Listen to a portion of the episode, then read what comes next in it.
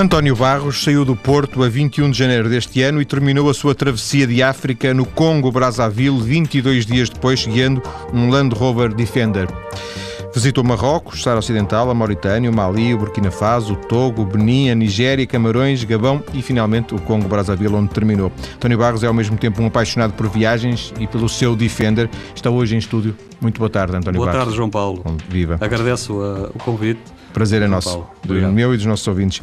Que ideia foi, foi, foi essa a sua? O que, é que o, o que é que o moveu a sair?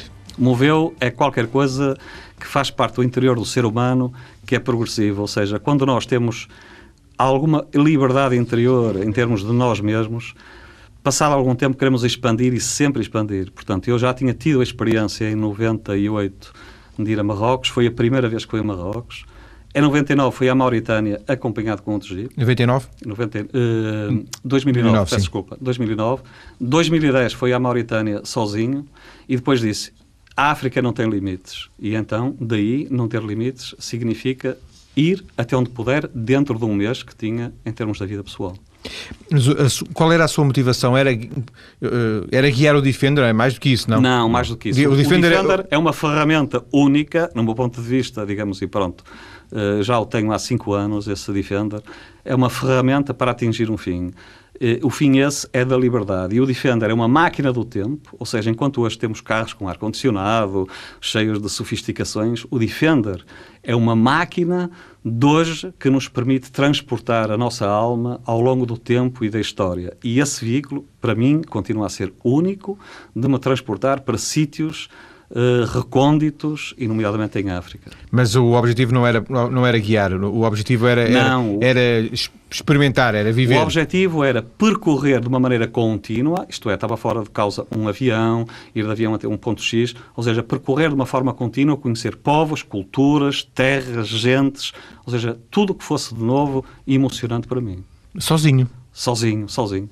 Sozinho porque... É que isso é inesperado, quer dizer... Não, não, eu gosto muito das pessoas, gosto de conviver, gosto de me rir, gosto de gargalhar, mas há momentos em que gosto de conhecer. E para conhecer de uma forma pura, pura, tem que ser eu, com a minha alma interior, com os meus olhos, olhar nos olhos umas pessoas, sejam da Mauritânia, sejam do Congo, sejam da Nigéria, onde tive grandes emoções, isso é uma forma enriquecedora interior. Se eu for com outras pessoas, vou em grupo, tenho que partilhar e ter respeito por essas pessoas. Quando vou sozinho, só sou eu e o meio envolvente. E esse é o desafio. Não se quer distrair, é um pouco isso? mais não, não é questão de distrair, é uma questão de viver, viver fundo, viver fundo as emoções, viver fundo onde estou, seja na estrada, seja a comer num tasco da Nigéria com pretos ou com, uh, desculpe, negros, ou com toda a gente, viver e só olhar, digamos, para as pessoas que me envolvem. Esse é, é o desafio. É, digamos que uh, seria possível imaginar, alguns dos nossos ouvintes estarão nesta altura a imaginar assim, oh, trata-se de um jovem, sangue na guerra, é, um bocado inconsciente, é vai assim para a África, é verdade, à, à maluca, é verdade. o António Barros é verdade. tem é, 50 e... Tenho 56 anos e é isso tudo que está a dizer. Sou inconsciente, sou jovem, sou puro, sou, sou uma criança. A minha esposa diz, tu és a mesma criança que eu te conhecia há 35 anos atrás o que tem envelhecido é envolvente. É um elogio, apesar de tudo, não é? Sim, sim, sim, é um elogio com, pronto, com a... Depois temos que perguntar à sua esposa. Mas para já fica esta ideia sim, do, sim, do elogio. Sim, uh, quando decidiu uh, ir sozinho, isso para si foi, foi uma, uma, uma, decisão no sentido em que equacionou, vou sozinho e é isto isto, vou, vou acompanhar, ou, ou, para si nunca houve dúvidas que tinha que ir sozinho? Para mim nunca houve dúvidas que tinha sozinho, porque é assim, aos 56 anos eu tenho, entre aspas, a obrigação de me conhecer minimamente. Se há coisas que eu tenho negativas em termos de maneira de ser e coisas que são desagradáveis para as pessoas envolventes, há coisas que eu sempre fui, entre aspas, bom, que foi na comunicação. Uh, eu comunico bem com todo o tipo de pessoa envolvente, seja uma pessoa, digamos, de que nível for, seja uma pessoa de que continente for. Portanto, e à parte disso, eu tenho fluência no francês, no inglês, que é uma ferramenta fundamental para fazer o tal viagem terra a terra com as pessoas que ali estão em África Central era conhecer fundamentalmente o francês e o inglês também. Portanto, eh, no seu mês de férias, eh, guardou o mês de férias para fazer isto? Era um plano, sim, sim, era um sim, plano que tinha? Era um plano já desde maio de 2010 embora a socapa da minha esposa. Ela só soube quando o facto, quando o facto estava consumado, Só- era isso? Não, um pouco antes, quando começou a ver preparações, assim. Mas é, mas é uma pessoa que continuará sempre comigo. Sempre comigo. Que preparação, que preparação é que fez? Uh, bem, primeiro é o seguinte: uh, há que ter consciência e, na realidade, que se tem um veículo em bom estado. Independentemente de ter comprado o Land Rover novo, sempre que eu ouço um ruído, um problema, vou logo ver qual é o problema mecânico. Portanto, tinha a consciência e a segurança perante mim mesmo, sendo um zero em mecânica, que eu sou um zero em mecânica, só sei encher pneus com o compressor E mudar. pouco mais, e, E mudar. mudar, Mudar e ver o nível de óleo, mas tinha a consciência de que ia, eh, eh, digamos, com probabilidades de não acontecer nada de uma forma elevada, não é? Pronto. Isso é o ponto número um. Ponto número dois, tem que se... Pôs, o, pôs o, o, Land Rover eh, num concessionário... pron- num concessionário- prontinho a, a- a qualquer coisa. E, prontinho a qualquer coisa. Ponto número dois é ir com um mês de mantimentos. Vamos supor que ia ficar no deserto ou num sítio sem comunicação. Ia com um mês de mantimentos, tinha um telefone satélite, por exemplo, eh, o que significava que tinha autonomia para sobreviver durante um mês. Mas isso é utópico, porque o caminho que eu ia fazer ia percorrer sempre com gente ao meu lado, nativos. Portanto, nunca iria ficar só um dia sequer, não é? E mais, eh, já agora, o, pôr, o, pôr, o- pôr o, o, carro eh, operacional, levar mandimentos, ter um telefone. e uh, como eu tenho 8 bidões de gasóleo. 8 bidões de gasóleo que é para, uh, se houver imponderáveis, se houver um erro no trajeto, ter, além dos 60 litros do Defender, neste caso o modelo 90, ter mais 160 litros, são 8 bidões de 20 litros cada, que dão uma autonomia de 1000 km. Portanto, eu ia lhe perguntar isso, dá muito, não é? Ou seja, esta viagem foi espartana. Espartana porque só levei mantimentos, ou seja, conservas, isto em termos práticos, conservas para um mês, de resto levei só o absolutamente necessário, mais nada. Portanto, oito bidões, eh, algumas calças eh, e, e- e camisas e t-shirts, eh, camisas, por causa de ter a manga comprida, às vezes por causa dos mosquitos, da febre lá Da malária. malária. Eh, e de resto mais uma roda e um pneu e umas caixas com umas peças sobressalentes para aquelas coisas que raramente acontecem ou não acontecem, de resto mais nada. E um GPS. Só levei o GPS que eu fui obrigado a levar, eh, pronto, por uma questão de.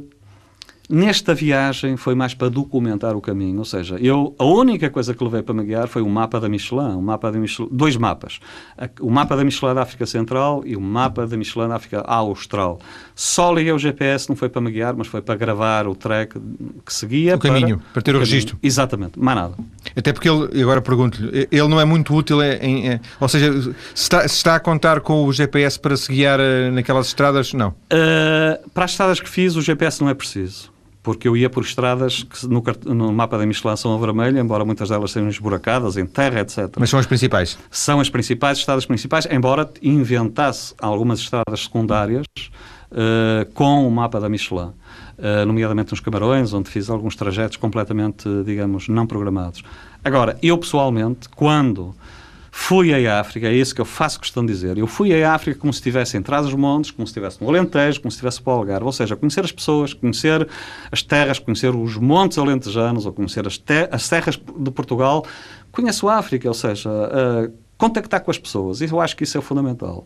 Rir com as pessoas, estar preocupado às vezes em certo tipo de situações, mas ser eu mesmo, não é? Portanto, eu sinto quando as pessoas dizem, epá, tu foste um- uma pessoa pá, que fizeste uma viagem extraordinária. Extraordinária, quer dizer, a única coisa que eu fui, em vez de ir, digamos assim, a Monte Alegre, que são 150 km, fiz, em termos de Porto, Ponto no Ar, 12.500, epá, mas foi com o mesmo espírito, com a mesma disposição.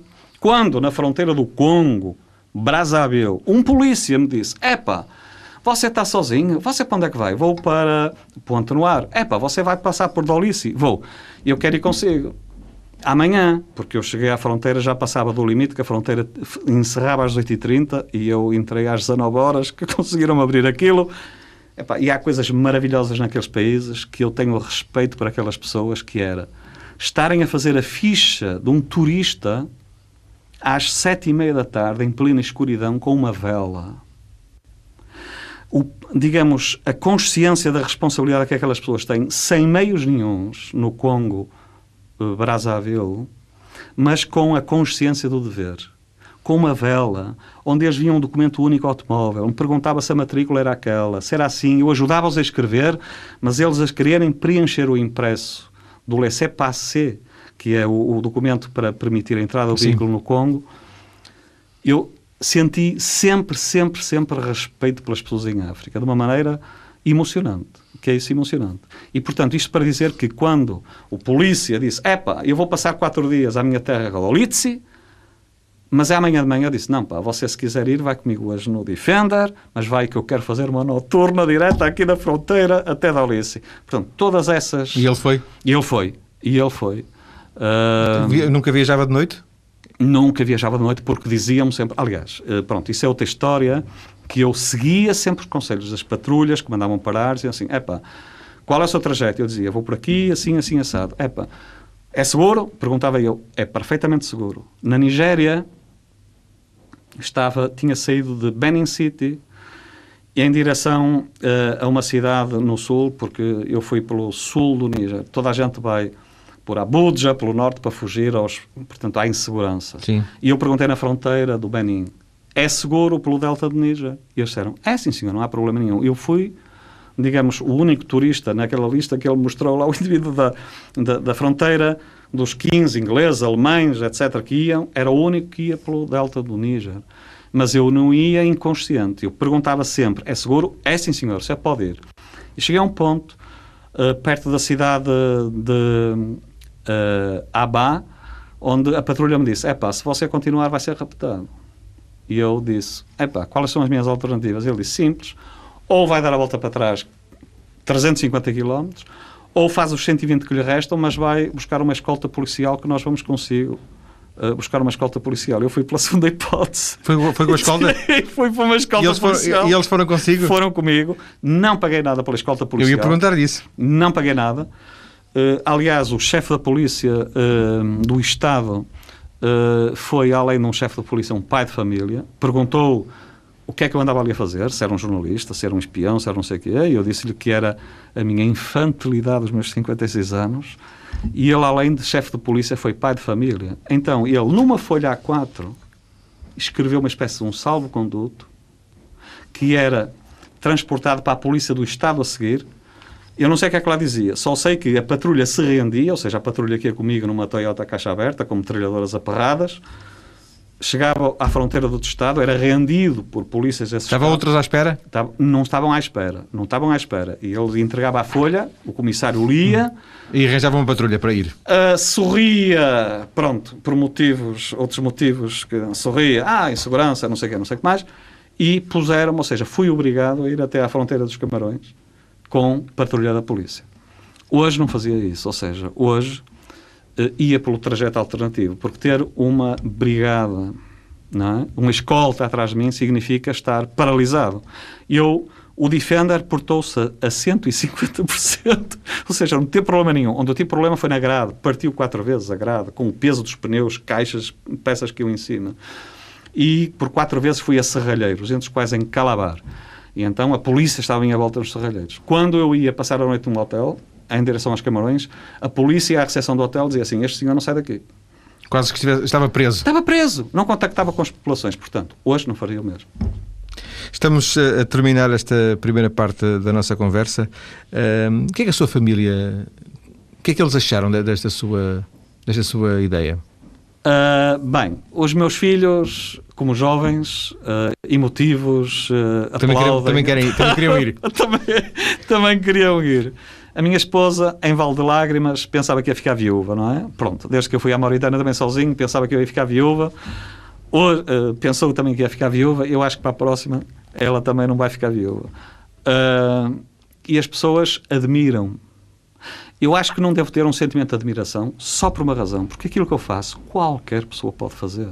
Gerindo o risco. Eu volto sempre a dizer, eu fui à África como se fosse ao Alentejo, atrás dos montes, a uma província qualquer de Portugal. Bem acolhido em todo o lado.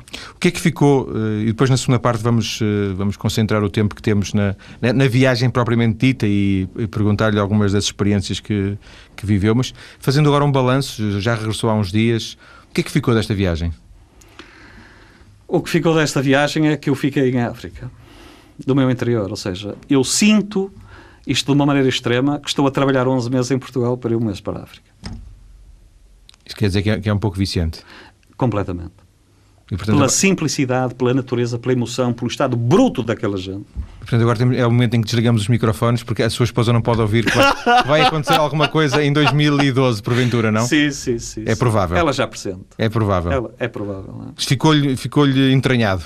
Completamente. Como uma razão de viver. Ou seja, eu para viver, que tenho que trabalhar para viver, também tenho que ir à África para continuar a viver interiormente. Mas não repetir o mesmo percurso, imagina. Não repetir. Ainda há muita África para... Muita, muita, muita, muita África tanto a África quanto o meu interior. Então vamos ficar por aqui nesta primeira parte da, da, da, da, nossa conversa. Eu estou hoje a conversar com António Barros, ele que foi guiando um Land Rover até ao Congo Brazzaville ao longo de 22 dias. Depois das notícias, quando voltarmos à conversa, vamos começar em Marrocos e vamos terminar então no Congo. Até já.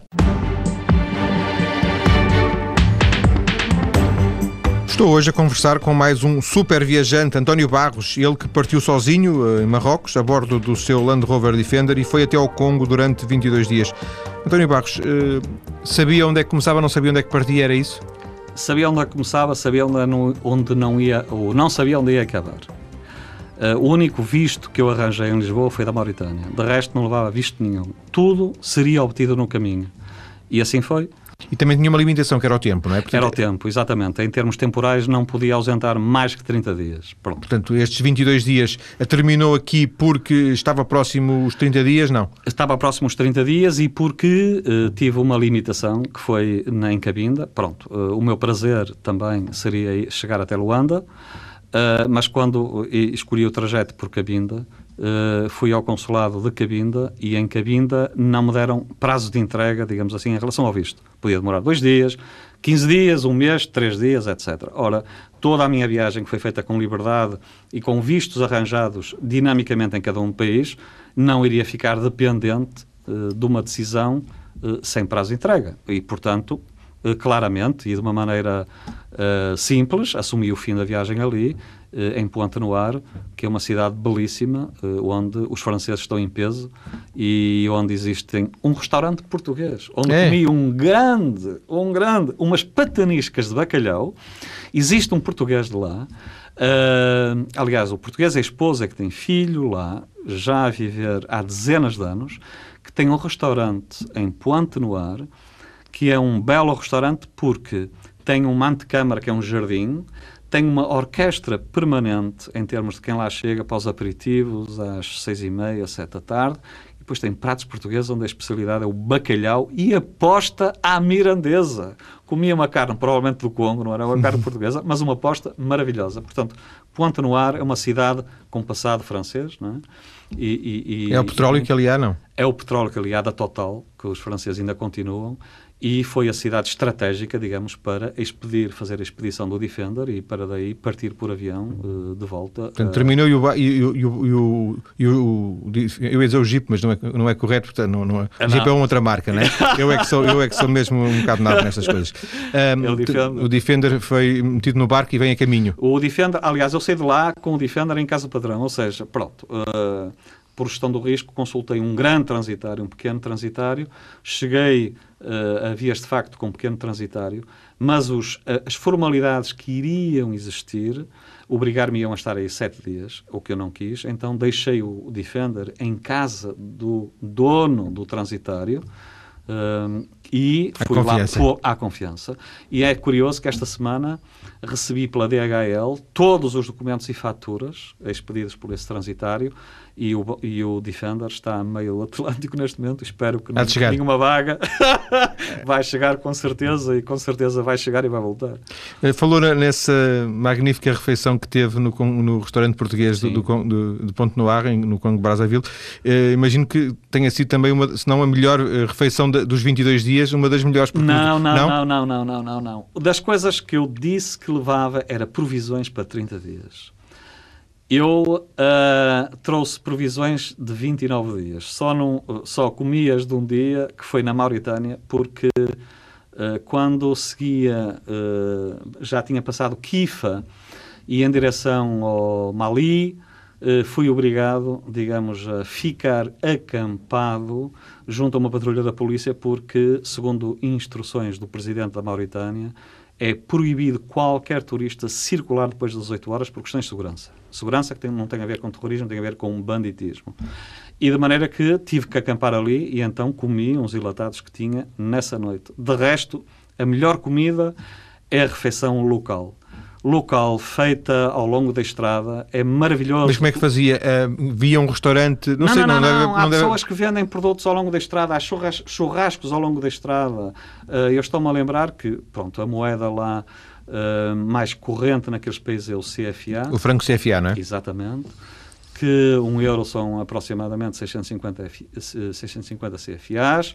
E havia churrascos ao longo da estrada dos vários animais uh, e depois cabras, eh, carneiros. Então, enquanto que aqui existem as CRIL, CRELs e VCIs, lá não existe. Ou seja, quando nós dizemos, epá, são 100 km, isto demora uma hora, errado, porque se tem duas cidades a atravessar, vai-se atravessar a cidade a 20 ou 30 km em alguns Dentro, tramos. A, a, a, estrada atravessa a cidade. É isto, todas as estradas atra principais atravessam as cidades, não há nenhuma. Como acontecia aqui em Portugal antigamente. Exatamente. Com as estradas nacionais. É? Exatamente. É? E ao longo da estrada há churrascos, há vendas de ananases, de frutas, de, de, de tudo, não é? De, de, tudo, de tudo. De maneira que as melhores alimentações são feitas ao longo da estrada.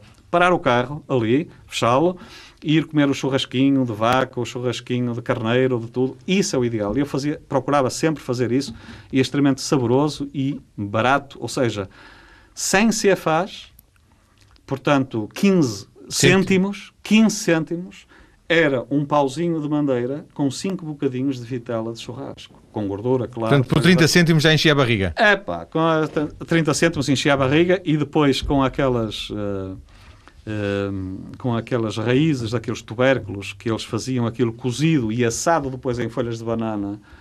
Aquilo fazia refeições maravilhosas e havia lá cerveja, também fresca, não é? Pronto, e quem não quisesse cerveja tinha Coca-Cola e havia vinho, portanto ali não há problemas de bebidas alcoólicas naqueles Sim. países, fora a Mauritânia. Uh, portanto, a solução era sempre ao longo da estrada alimentação. Na primeira parte disse que, que havia sempre gente, eh, encontrou Sim. sempre gente, é isso? Nunca, sempre, nunca sempre. passou uh, um dia, é para ser muita, muita coisa, mas nunca passou, sei lá, 10 horas sem encontrar ninguém? Não, não, não. Mesmo no, no deserto? Uh, não, eu não fui pelo deserto, ou seja, ano passado, pronto, para a Mauritânia andei horas e horas sem encontrar ninguém.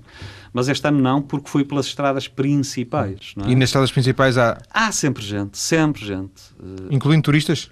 Incluindo não turistas não uh, não este viu, ano não... não vi turistas uh, não vi turistas não vi turistas aliás e eles próprios não viu diziam... nenhum António Barros sueco nem nenhum António Barros francês não não não não não, não, não. Uh, turistas é raro, raríssimo, pronto, por causa que as pessoas andam preocupadas, não é? Nomeadamente na Nigéria, toda a gente dizia: ah pá, tu és suicida, vais para a Nigéria, não sei o quê. Nigéria foi o país mais emotivo, onde eu fui melhor recebido. Até teve uma escolta. Tive uma escolta, pronto. Mas há não é qualquer disso, um e eu perguntava na estrada, é pá, perdi-me, não é? Eh, perdi-me em algumas cidades, porque com o meu sentido de orientação, não sei o quê, ia para ali. É pá, às tantas estava perdido. Parava o jeep, perguntava, as pessoas indicavam sem problema nenhum, sem nada. Uh, a desordem em termos de tráfico era na Nigéria, era o supra-sumo, mas uh, as pessoas em termos de... de... Portanto, o, o, principal risco era que lhe batessem no, no, no, no carro. E, pior do que isso, uh, pior do que isso, na Nigéria, por exemplo, uh, 95% dos veículos são a gasolina, não há pouco a gasóleo. A Nigéria tem explorações de petróleo, mas é considera lixo, entre aspas, o diesel, não é?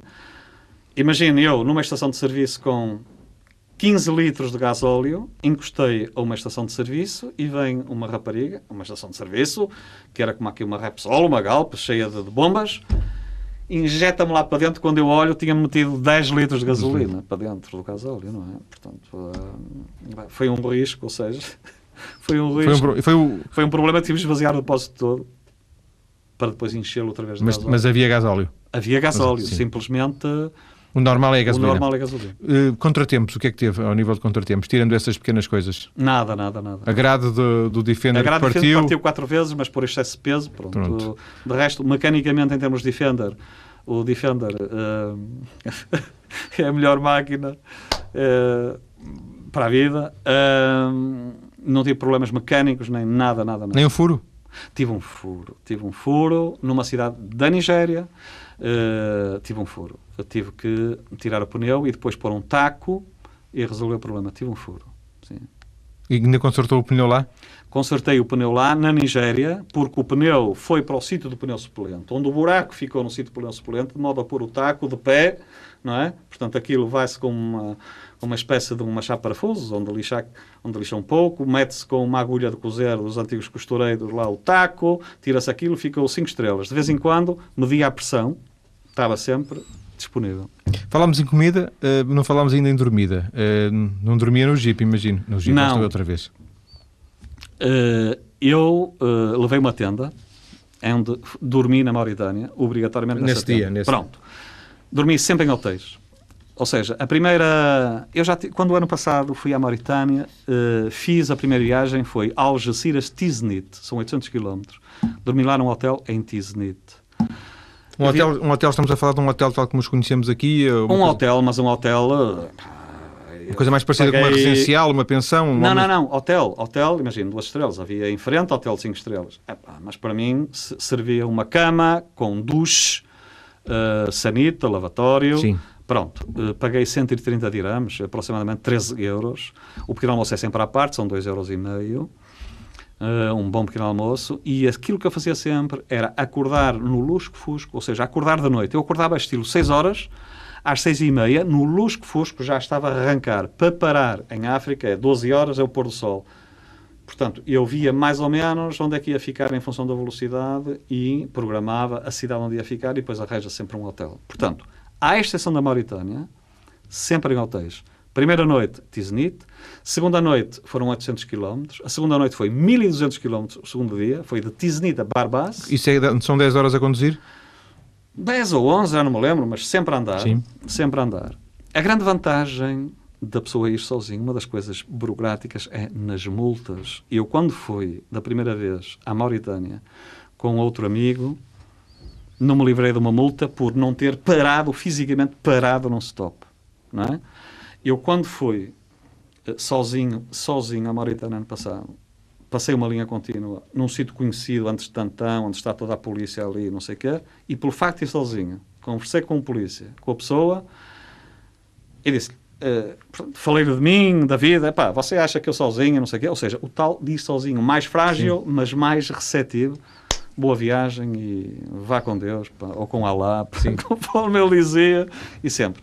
Portanto, Segunda... E agora não teve, não teve nenhum tipo de, de, de multa?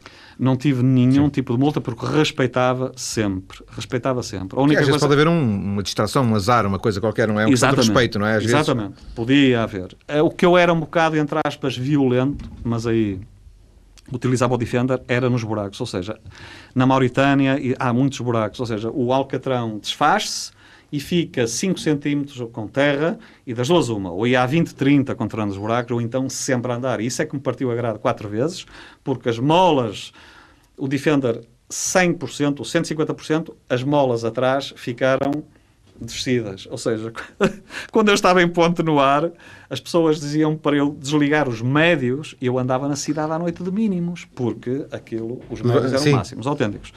Pronto. Portanto, ou seja, o forçar foi da, da, das estradas em termos de... De resto, respeitava sempre limites, velocidades, sem problema nenhum. Hum, Durante, durante uh, os percursos que foi fazendo, os dias que foi, que foi somando, uh, ia sempre pensando só no dia, no dia seguinte, ia pensando, vou fazer mais um dia, depois faço mais um dia, depois faço mais um sempre, dia. Sempre, sempre, sempre. Embora Angola fosse o seu destino final, teoricamente. Sim, fosse teoricamente o destino final, exatamente, fosse, fosse. E, e é curioso porque eu dizia num, num, num, num dos primeiros, em dois fóruns, eu disse em direção de Luanda. Em direção de Luanda. Fóruns estamos a falar da internet. Sim, fóruns da internet diz em direção de Luanda. Nos outros, uh, antes de ir, já dizia uh, África Central. Portanto, o meu objetivo era a África Central. Embora houvesse aquela, e tinha um amigo que estava à minha espera em Luanda. Uh, simplesmente é assim, o espírito da viagem era um espírito livre, portanto, conforme eu disse há pouco, não ia ficar dependente Sim de prazos de entregas de vistos. E Nunca as... ficava muito tempo no mesmo sítio, para não? Não, não, não. É sempre, sempre, sempre, sempre andar. Sempre andar. E eh, chegava a ter tempo para conviver com as pessoas? Perfeitamente. Mais... Eu, quando ia meter gasolina, por exemplo, a gasolina não, gasóleo. Quando ia meter gasóleo, via miúdos e não sei o quê, epá, uh, falava com eles, pegava o colo com eles. Uh, quando ia, por exemplo, nos Camarões, tive um fim de semana, ou seja, cheguei na sexta à noite a Yaoundé, capital dos Camarões. Tinha que obter o visto do Gabão, o visto do Congo, da República Democrática do Congo, em Yaoundé. Tinha que ficar lá sexta à noite, sábado e domingo. O que é que eu fiz?